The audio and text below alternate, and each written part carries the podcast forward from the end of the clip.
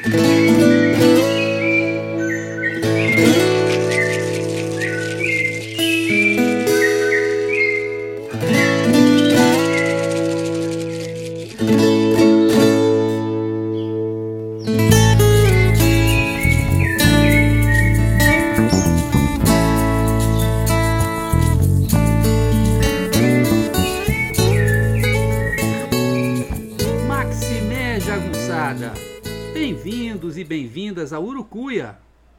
podcast feito para te ajudar a ler Grande Sertão Veredas e outras obras do nosso amado João Guimarães Rosa. Eu sou o Marcos Alvito. Bom, pessoal, hoje vamos ter o episódio 7 do Urucuia Podcast. E esse episódio 7 é diferente, é um episódio sobre um dos enigmas do livro. Quando se passa a ação do Grande Sertão Veredas? É isso que a gente vai tentar responder no programa de hoje, tá certo?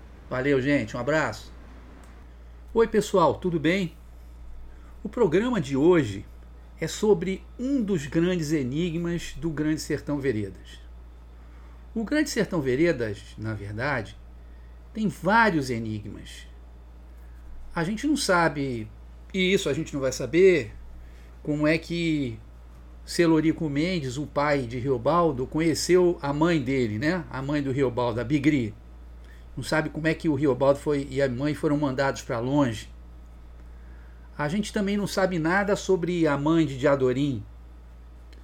Nem tampouco sabemos por que, que o Joca Ramiro mandou sua única filha, Maria Deodorina, desde criança, desde menina, se travestir como um menino e deu a ela uma educação de menino, ensinando a atirar, usar faca, enfim, a se comportar como um menino, né? Pelo menos um menino daquela época. E hoje nós vamos trabalhar mais um desses enigmas, mas o enigma de hoje vai ser desvendado, que é o enigma seguinte: em que época se passa o romance, a ação do romance? A ação é, da época em que Riobaldo estava apaixonado por Diadorim, Diadorim apaixonado por Riobaldo, e aconteceu a tragédia toda, né? Em que época se passa o romance? Bom, a primeira coisa que a gente tem que dizer é que, de início, a impressão que a gente tem é que é um tempo impreciso, porque o autor, o Guimarães Rosa, né? Ele faz tudo para acentuar o caráter transcendente da história, né? Uma história que tem uma, uma dimensão universal, tanto que logo no primeiro parágrafo ele diz que o sertão está em toda parte, ou seja, serve para todos os seres humanos. Por isso ele evita ao máximo dar pistas que permitam a gente datar o, o romance. Até porque poderia haver uma coisa muito chata que é os intérpretes quererem estabelecer relações diretas com um determinado período da história do Brasil, com um determinado presidente, coisas e coisas do gênero. Então ele, ele faz tudo para que a gente não saiba exatamente como, é, em que época que transcorreu o romance. Pelo menos não possa datar totalmente. Mas eu hoje vou conseguir datar. Pelo menos eu vou tentar mostrar a vocês como é que a gente pode fazer isso, né?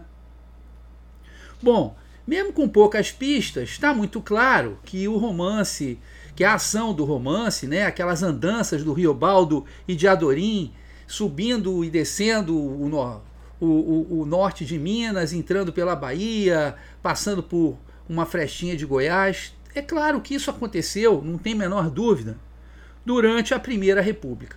Né?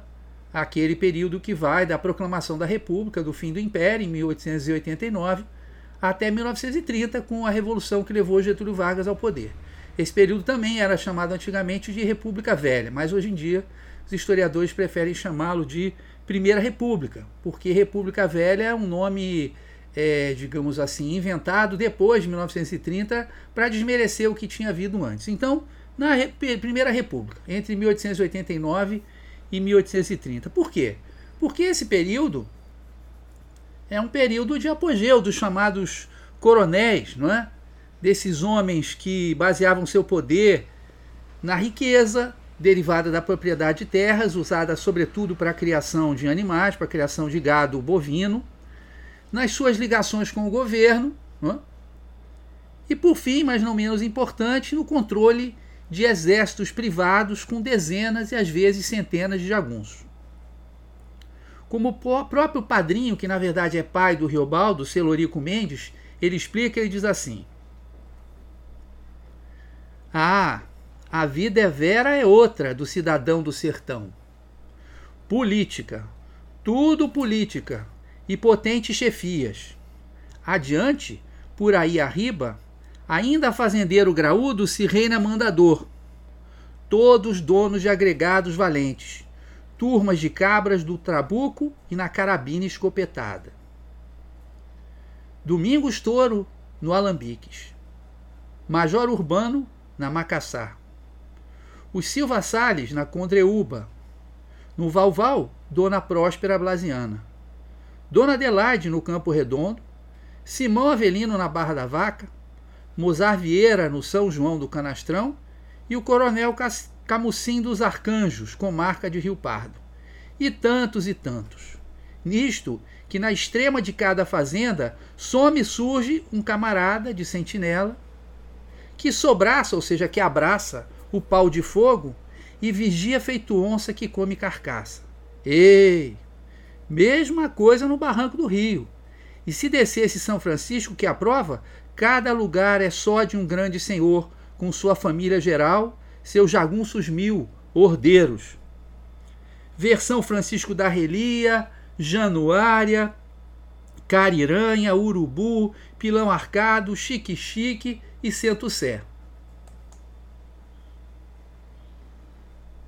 Vocês se lembram que num programa anterior eu mencionei o fato de que a palavra sertão ela veio de desertão, quer dizer, de uma região muito pouco habitada. Não tem a ver com a questão da aridez do solo, tem a ver com a ausência de ocupação humana. Ora, como o Brasil foi um de início uma colônia voltada para a exportação de matérias-primas, é? os nossos colonizadores só se interessavam pelo litoral, onde eram é, onde havia os entrepostos comerciais, de onde as mercadorias eram exportadas ou importadas, e as regiões próximas, que eles utilizavam para o cultivo, né? De início da cana-de-açúcar, depois outras coisas. Mas é, o interior, né? Era, de certa maneira, abandonado. Mas ali você tinha grandes propriedades, com criação de gado, criação de gado extensiva, quer dizer, usando é, imensidões de terra, com muito pouca gente. E esses grandes proprietários, então, viravam núcleos de poder. Né? Eles é que mandavam na região. Às vezes tinham um pequeno povoado que poderia eventualmente se transformar até é, numa cidadezinha, né? Num, num, num, pequeno município. E quem ia mandar nesse povoado? Ia ser o coronel, né? Ia ser o major, coronel, capitão da Guarda Nacional, que era um título é, que veio, na verdade, do século XVIII, que era, tinha virado um título que você podia comprar, né? Era um título, é, é digamos assim, honorífico que os grandes proprietários compravam, porque dava a eles esse, esse reforço né, de, de, de, poder simbólico. Ah, ele é um coronel, ele é um major, ele é um capitão. Né? Quem tinha mais dinheiro comprava o título de coronel, quem tinha menos comprava de major, quem tinha menos ainda comprava de capitão da, da, da Guarda Nacional. Né? Então esses coronéis mandavam no município. E aí tinha um troca-troca, né? É, o governo federal mandava verba para o município, em compensação, o prefeito, né? É, é, fazia com que a população, o prefeito que era também um coronel, fazia que a população votasse nos candidatos do governo federal e tudo isso acontecia. Agora, de vez em quando, tinha uma oposição e aí tinha problema. É nesse momento né, que era importante ter os jagunços, porque é, quando havia disputa entre coronéis, a coisa ficava feia. Ela é resolvida, não era resolvida na base do diálogo, ela é resolvida na base do tiro e da faca. Por exemplo, o mesmo padrinho do Riobaldo, Celorico Mendes, explica de que eram capazes os bandos de jagunços contra os inimigos políticos dos seus patrões. O fato que aconteceu com um, um, um chefe de, de bando de jagunços chamado Neco, que existiu, em que em 1879 ele fez estripulias bem no norte de Minas, em Januário e Cariranha. Então o pai do, do, o pai do Riobaldo diz o seguinte: O pessoal que eles numeravam, o Neco e um aliado, que eles numeravam em guerra, compraziam uma Babilônia. Botavam até barcas cheias de homens com bacamartes, cruzando para baixo e para cima o rio, de parte a parte. Dia e noite a gente ouvia gritos e tiros. Cavalaria de jagunços galopando, saindo para distâncias marcadas. Abriam festa de bomba real e foguetório quando entravam numa cidade mandavam tocar o sino da igreja, arrombavam a cadeia, soltando os presos, arrancavam dinheiro em coletoria, ou seja, né, no, na secretaria de fazenda da município era era saqueada por eles. E ceavam em casa da Câmara, entravam ali na Câmara de Vereadores e almoçavam, jantavam como se fosse uma casa deles, né? Tempos depois, Riobaldo conversando com Zé Bebelo, que estava liderando um exército de mil homens, segundo ele, para acabar, para alimpar o mundo, relimpar o mundo da jagunçada braba, Zé Bebelo diz assim para Riobaldo: Sei seja de se anuir que sempre haja vergonheira de jagunços a sobrecorja? Deixa, que daqui a uns meses, neste nosso norte, não se vai ver mais um qualquer chefe encomendar para as eleições as turmas de sacripantes, desentrando da justiça só para tudo destruírem do civilizado e legal. Né? Lembremos que as eleições na Primeira República não eram secretas. Então o sujeito escrevia lá o voto dele, tinha alguém olhando por cima do ombro para ver quem que ele estava votando, né? E, e os bandos de jagunços dos coronéis, obviamente, ficavam na cidade no, no, no dia de eleição para ver se o pessoal votava direitinho. O próprio Reobaldo ele concordava com isso e complementa para o doutor que o escuta o horror que era esse, essas práticas, eram essas práticas dos bandos de jagunços. A gente devia mesmo de reprovar os usos de bando em armas invadir cidades, arrasar o comércio, saquear na cebaça, ou seja, de maneira extremamente violenta e desrespeitosa, escramuçar o promotor, amontado à força numa má égua de cara para trás, com lata amarrada na cauda. E ainda a cambada dando morras e aí soltando os foguetes. Até não arrombavam pipas de cachaça diante de igreja? Ou isso de expor padre e sacerdote nu no olho da rua? Claro, se o padre era a favor daquele, daquele coronel com que ele estava brigando, o padre também sofria. E ofender as donzelas e as famílias, gozar senhoras casadas por muitos homens, o marido obrigado a ver, quer dizer, as armas eram desses jagunços eram as piores possíveis, né? É, a violência, o, o, o, terror, o desrespeito completo para fazer para fazer pressão, né? Então, obviamente, uma coisa a gente já pode dizer com certeza. Isso aconteceu durante a Primeira República. Vamos ver o que mais a gente pode dizer. Bom, apesar da gente poder dizer que com certeza a ação se para na, passa na Primeira República, né? A gente deve perceber, como disse o, o Antônio Cândido, né? Que falou num artigo muito importante sobre o Grande Sertão, que o Rosa tinha uma, uma confiança total e plena na sua capacidade de inventar, né? E o Cândido acha até que a, o Grande Sertão Veredas tem que ser considerado uma obra de realismo mágico, né? uma obra que é, dá muita licença para a imaginação. Então, é óbvio que é na Primeira República, mas você tem um elemento, por exemplo, de uma moldura medieval né? de certos personagens. O caso de Medeiro Vaz, por exemplo, que é o, um cavaleiro andante, né? É um sujeito que era rico, fazendeiro, ele percebe que estava agraçando a injustiça, não é? Pelo sertão. Ele manda tocar fogo na casa, grande, na casa da família, para ninguém poder mexer com ele. Ele manda revirar os ossos da, da mãe no cemitério familiar, né? Que aí ele fica um homem solto no mundo e ele sai pelo mundo, né? Em busca de justiça, somente isso sem se preocupar com mais nada. Ora, esse é, o Medeiro Vaz, inclusive, quando ele é descrito, né, é descrito como um homem muito sério, muito severo, como se fosse um homem de outra idade, de outra época, né, feito de outra natureza. E Joca Ramiro, embora não fosse o pai de. Embora, né, Joca Ramiro, o pai de Adorim, embora não seja descrito como uma figura tão áspera, tão.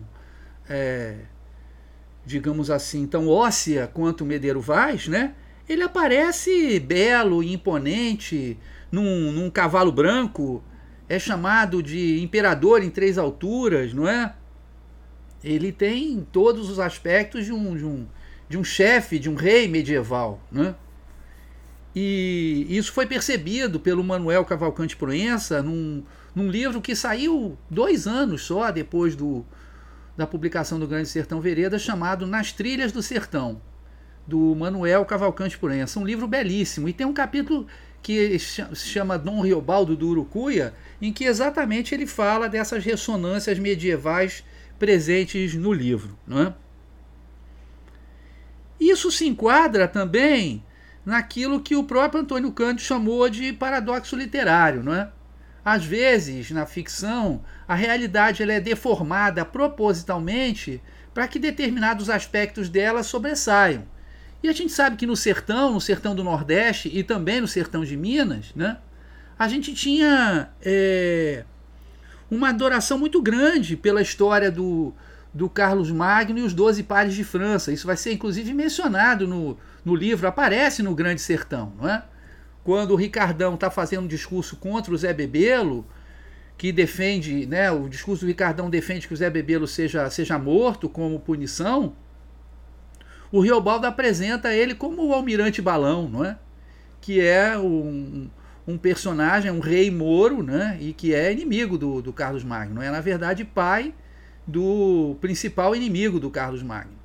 Então, esse imaginário medieval ele está propositalmente, explicitamente presente presente no livro, né?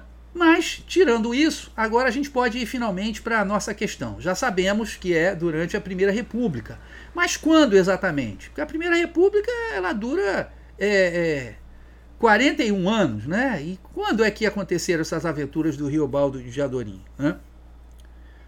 O, o Rosa teve uma chance incrível para que a gente datasse perfeitamente o romance. Quando o Riobaldo sai em busca de informações acerca de, de, de Adorim, ele encontra é, aquilo que hoje nós chamamos de certidão de nascimento, de Maria Deodorina da Fé Bittencourt Marins. E diz que ela foi levada à pia batismal em um 11 de setembro de 1800 e tantos. Ele podia dar a data, mas ele não dá a data, né? É, ele queria que a sua história tivesse um tom mítico, que se passasse mais ou menos numa época, mas não exatamente datando essa, essa época. Ora, uma outra característica que mostra que a gente está na Primeira República né, é, é o personagem Zé Bebelo, porque ele representa o sonho dos positivistas de ordem e progresso. Né? Ele, ele vem dizendo que vai implantar a ordem, que vai acabar com a desordem da violência dos bandos de jagunços. E ele promete que depois disso ele será eleito deputado e aí sim virá o progresso, que ele vai botar fábricas, escolas, hospitais, etc. O Zé Bebelo aparece como um demagogo positivista, digamos assim. Sem falar que ele que ele percorre os campos gritando viva a lei, viva a lei, né? Viva a ordem, portanto. Mas é viva a ordem com com o revólver na mão. Não é a Constituição. Bom, tem alguém que tenha proposto uma datação? Sim. Um dos maiores especialistas é, no Grande Sertão Veredas, se não o maior especialista vivo na obra, é o alemão Willy Bolle, que é professor de literatura na Universidade de São Paulo. E ele tem um livro importantíssimo chamado Grande Sertão.br, Grande Sertão tudo junto.br, em que ele diz que a ação do livro se passou na primeira década depois da proclamação da República, mais ou menos entre 1890 e 1900. E a narração aconteceu também na Primeira República, na sua última década, entre 1920 e 1930, não é?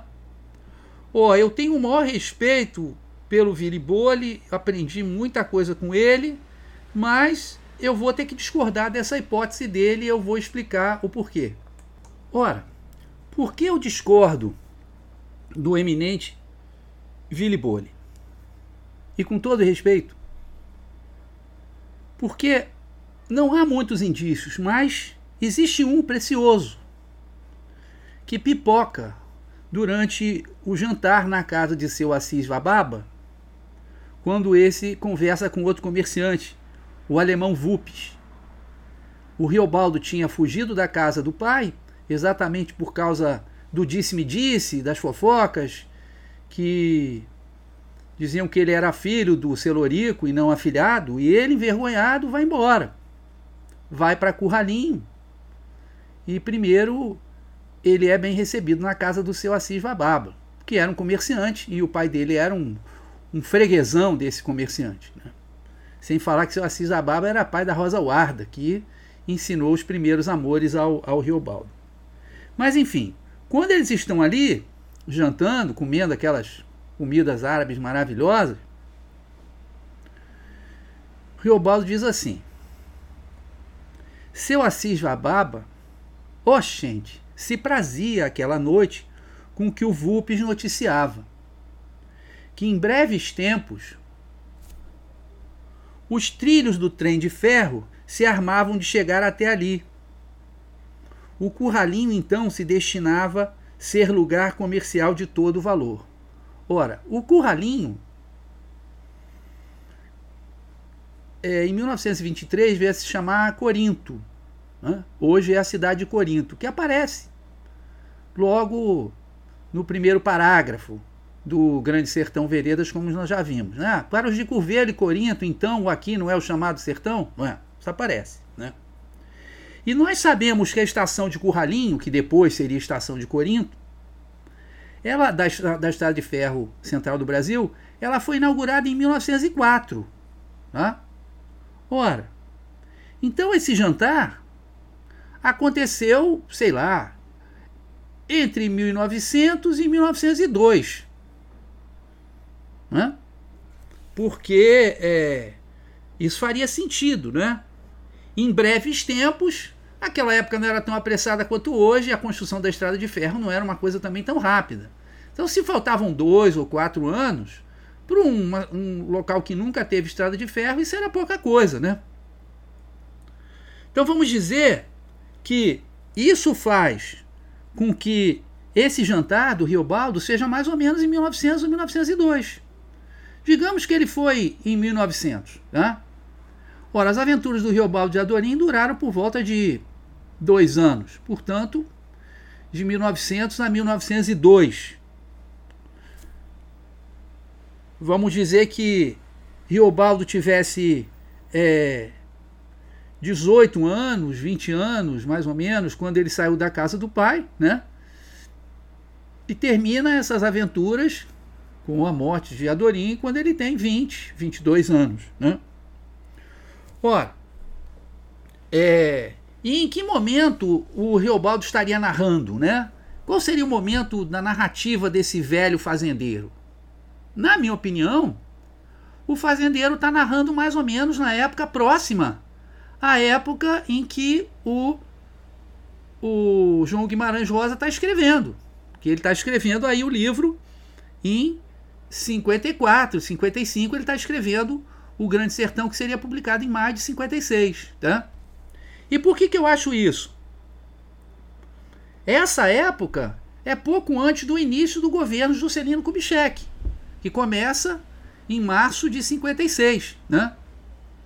E o governo Juscelino de Kubitschek é, é um governo que promete progresso, que promete fazer o Brasil avançar 50 anos em 5, que promete superar o atraso. Ora, o que, que era visto como, como o supra-sumo do atraso? O sertão o interior do Brasil, né? Essa área é considerada subdesenvolvida, essa área é considerada de gente atrasada, né? E o livro vai ser uma ironia danada, porque o, o doutor vai ficar calado praticamente, não sabe responder quase nada. E é o sertanejo, é o fazendeiro do sertão que vai ensinar a ele as coisas, né? Então acho que é, a narrativa do, do Riobaldo, do Riobaldo Fazendeiro, do Riobaldo Velho, ela está acontecendo no período dessa euforia desenvolvimentista. Né?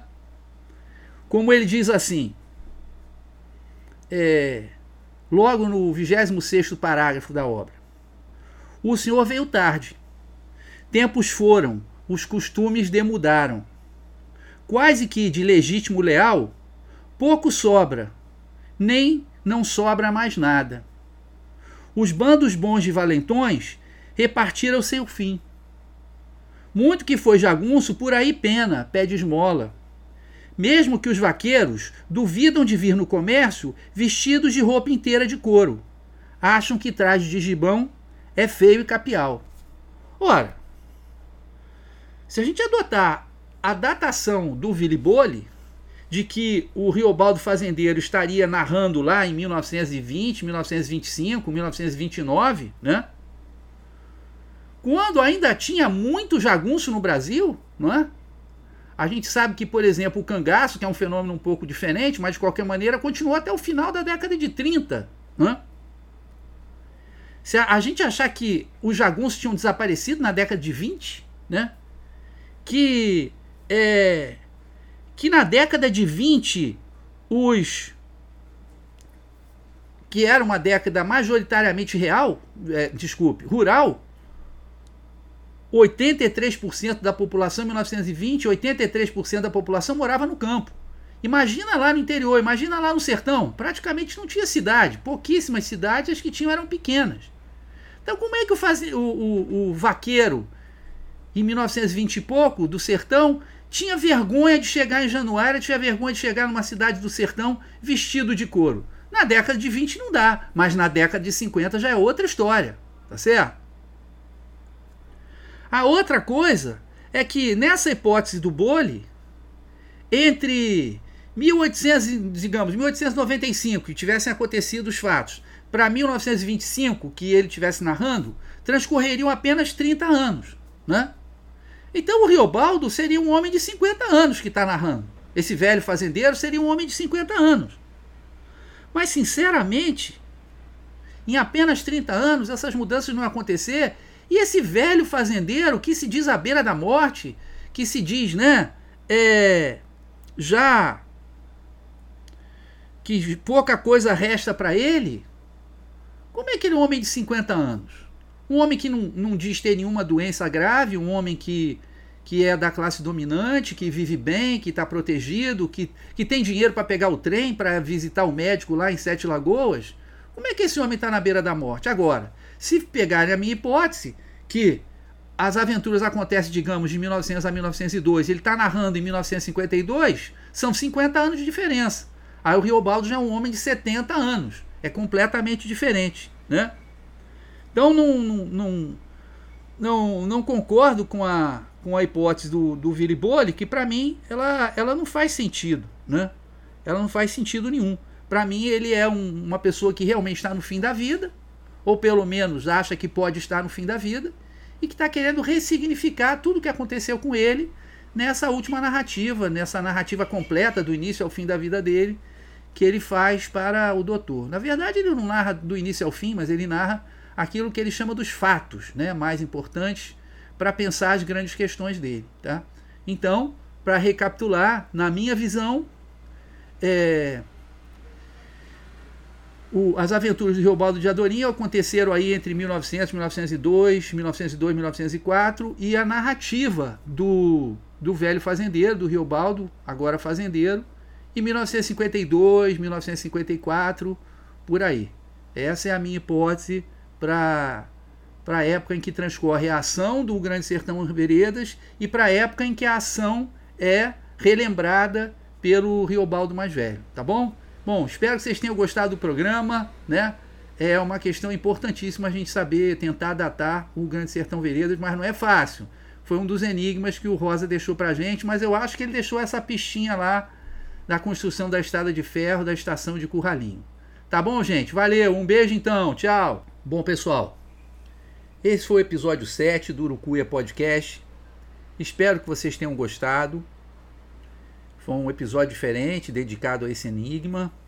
Será que a gente decifrou o enigma? Ah, adoraria ouvir a opinião de vocês. Manda aqui, bota uma opiniãozinha dentro no, no, no site ali do podcast, ou então manda um e-mail para mim, marcosalvito.gmail.com. Eu adoraria ouvir a opinião de vocês, saber o que, que vocês estão achando do podcast, se está ajudando vocês a ler Grande Sertão Veredas, se, se ele tem alguma utilidade, tá bom? Valeu, gente. Até o próximo programa. Um beijo. Tchau. Tchau, nada. Agora vocês vão ficar com o melhor da festa. A música Acordais, que está no álbum do mesmo nome no Spotify. Do meu amigo Alex Rocha. E da Joyce Carvalhais. Então, com vocês, Acordais. Um beijo, queridos e queridas. 12 anos no meu coração. Beijão, tchau. Thank you.